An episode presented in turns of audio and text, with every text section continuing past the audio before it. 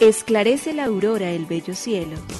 Otro día de vida que nos das, oh tierno Padre que en el cielo estás. A esta hora, unamos nuestros corazones en alabanza al Señor, Creador de todo cuanto existe. Compartamos el Evangelio. Reflexionemos en su palabra. Esto es, Esclarece la Aurora, con el Padre Antonio Ramírez. Bienvenidos.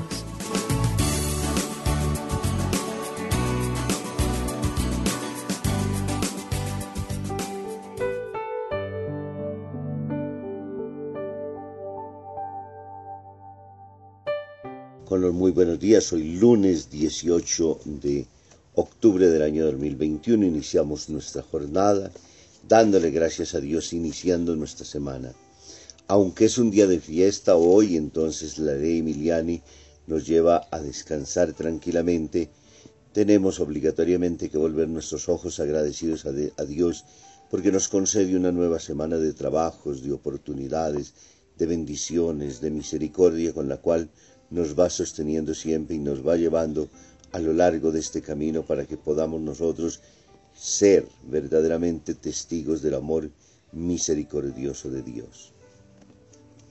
Vivir a la luz de sus ojos, contemplar su obra, estar siempre abiertos, por ello el salmista hoy dice, que tus fieles, Señor, proclamen la gloria de tu reinado y que todas las criaturas en todos los lugares del mundo den gracias, Señor, y bendigan siempre todos tus fieles que proclamen la gloria de tu reinado. Tú eres Dios de poder, Dios de justicia, Dios de santidad.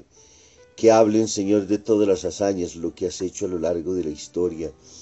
En la historia de la salvación hemos sido testigos y lo seguimos siendo siempre de todo tu obrar maravilloso en torno al pueblo que te escogiste como tu heredad y que fue acompañado a lo largo del desierto que vivió experiencias maravillosas liberados de la esclavitud del faraón, que durante todo el tiempo tuvo siempre la posibilidad de renovarse a partir de las alianzas que tú establecías, y aunque era débil y frágil y muchas veces se alejaba de ti, tú nunca lo abandonaste, sino que al contrario lo guiaste siempre, y sigues haciendo lo mismo en tu amor revelado en tu Hijo Jesucristo, a quien nosotros hoy conocemos.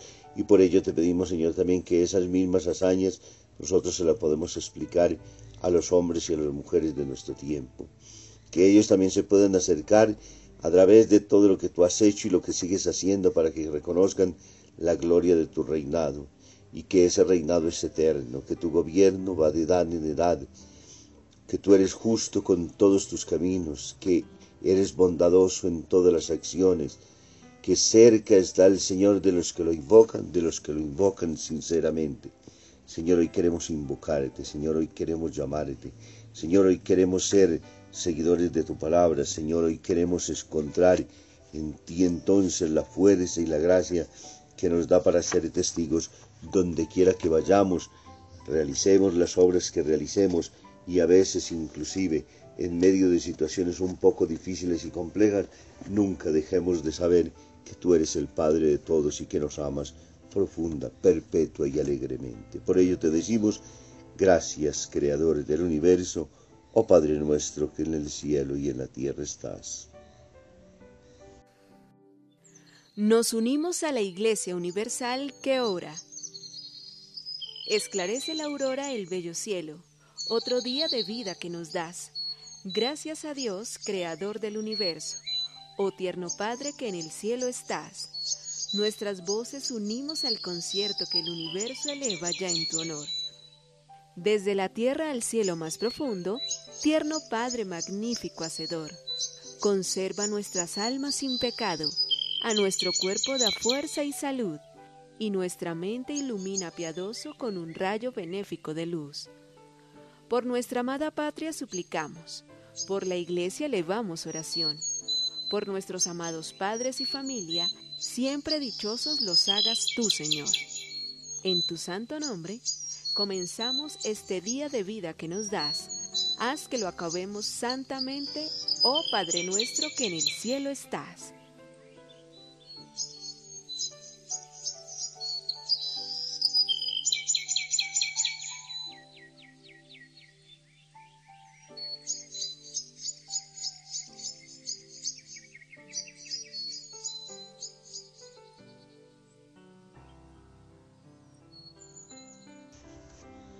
Helicóptero Invitaron a un campesino a dar una vuelta en un helicóptero. Era un día caluroso de verano. Después de un rato de vuelo, el viajero invitado exclamó, Mira que son tonticos los ingenieros, con el calor que hace aquí dentro y ponen el ventilador fuera. El ventilador. Dentro hubiera sido muy agradable en esas circunstancias, pero el helicóptero no se hubiera nunca elevado del suelo. Las leyes de la física es necesario conocerlas también. Es muy fácil y muy recurrente en la vida confundir lo agradable con lo bueno, que muchas veces no coinciden, porque eso sería lo primero que nosotros deseáramos y quisiéramos, pero no siempre es así. Y para ello, para poder descubrir si una acción o una cosa resulta agradable, basta con la impresión del momento. Pero para saber si es mala o buena, casi siempre hay que mirar la distancia. Lo que resulta agradable, mañana puede ser totalmente desastroso. Es fácil a veces entonces en ello dejarnos confundir es un negocio en el cual tenemos obligatoriamente que abrir siempre los ojos y estar atentos. ¿Para qué? Para que no vayamos a perdernos, para que no terminemos nosotros entonces donde no deberíamos estar. Y por ello entonces, a ese que es un negocio tan importante de la vida, hay que ponerle todos los sentidos. Del Santo Evangelio según San Lucas capítulo 10 versículos 1 al 9. En aquel tiempo designó el Señor otros setenta y dos, y los mandó por delante de dos en dos a todos los pueblos y lugares a donde pensaba ir él. Y les decía, La mies es abundante, y los obreros pocos. Rogad pues al dueño de la mies que mande obreros a su mies. Poneos en camino. Mirad que os mando como corderos en medio de lobos. No llevéis talega ni alforja ni sandalias, y no os detengáis a saludar a nadie por el camino. Cuando entréis en una casa, decid primero, paz a esta casa. Y si allí hay gente de paz, descansará sobre ellos vuestra paz. Si no, volverá a vosotros. Quedaos en la misma casa, comed y bebed de lo que tengan, porque el obrero merece su salario. No andéis cambiando de casa si entráis en un pueblo y os reciben bien, comed lo que os pongan, curad a los enfermos que haya y decid, está cerca de vosotros el reino de Dios. Palabra del Señor. Gloria a ti, Señor Jesús. El Evangelio de Lucas en el capítulo 10, versículos del 1 al 9. Jesús envía a 72 discípulos y los manda delante de él, de dos en dos, a todos los lugares y pueblos a donde pensaba ir y los envía con una misión. La mies es mucha, los obreros pocos. Rogad pues al dueño de la mies que mande obreros a su mies. Hay una misión que le ha sido confiada y una tarea que los discípulos deben cumplir. En cualquier casa que entren, primero digan paz a esta casa. Es el valor más grande que llevan. San Pablo lo repite en continua acción, iniciando siempre casi todas las cartas. Paz. Y podríamos preguntarnos entonces por qué esa palabra tan importante y por qué el significado de esa misma palabra.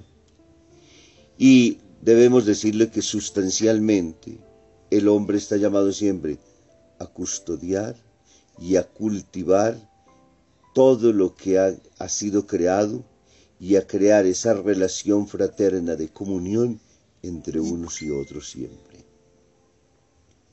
Es el mejor distintivo siempre de nuestra vida y por este motivo Jesús manda a sus discípulos de dos en dos para que lleven la paz que ellos ya poseen porque no pueden dar lo que no tienen y en cualquier casa donde entren sea ese el distintivo siempre. Por ello, llevar la paz es un don, pero a la vez se convierte también en un empeño lo suficientemente grande. porque no se puede dar, no se puede entregar, no se puede comunicar lo que no se posee. Y por ello los, apóstoles tienen obligatoriamente que conservarla. Y la tarea es caminar juntos y la tarea es encontrarse en siempre. Y por ello se insiste entonces para ello.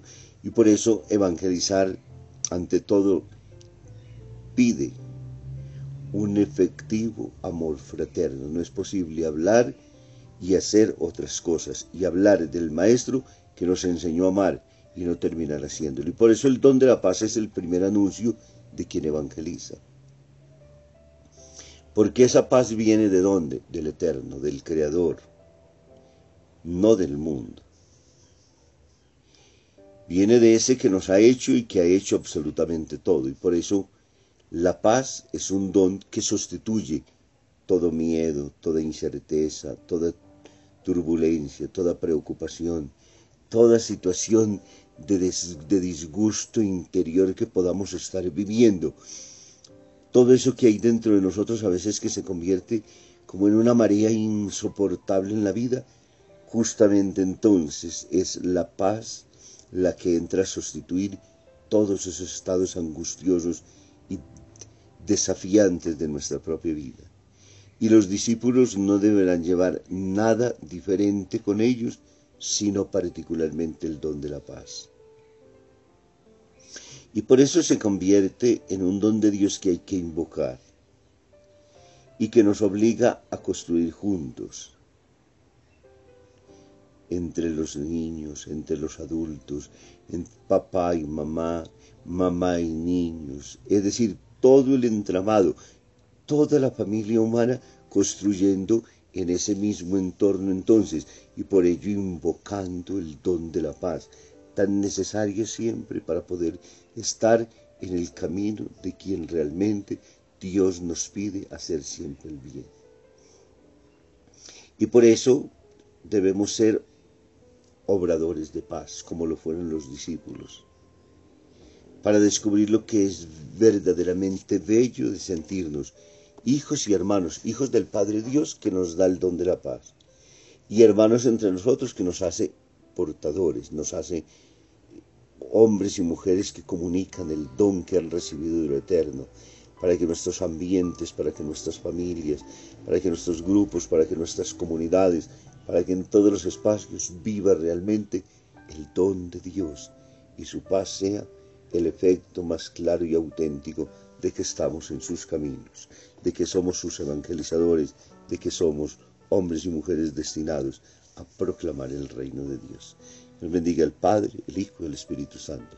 Un muy feliz día, hoy mientras descansan y muchos otros mientras regresan a sus casas.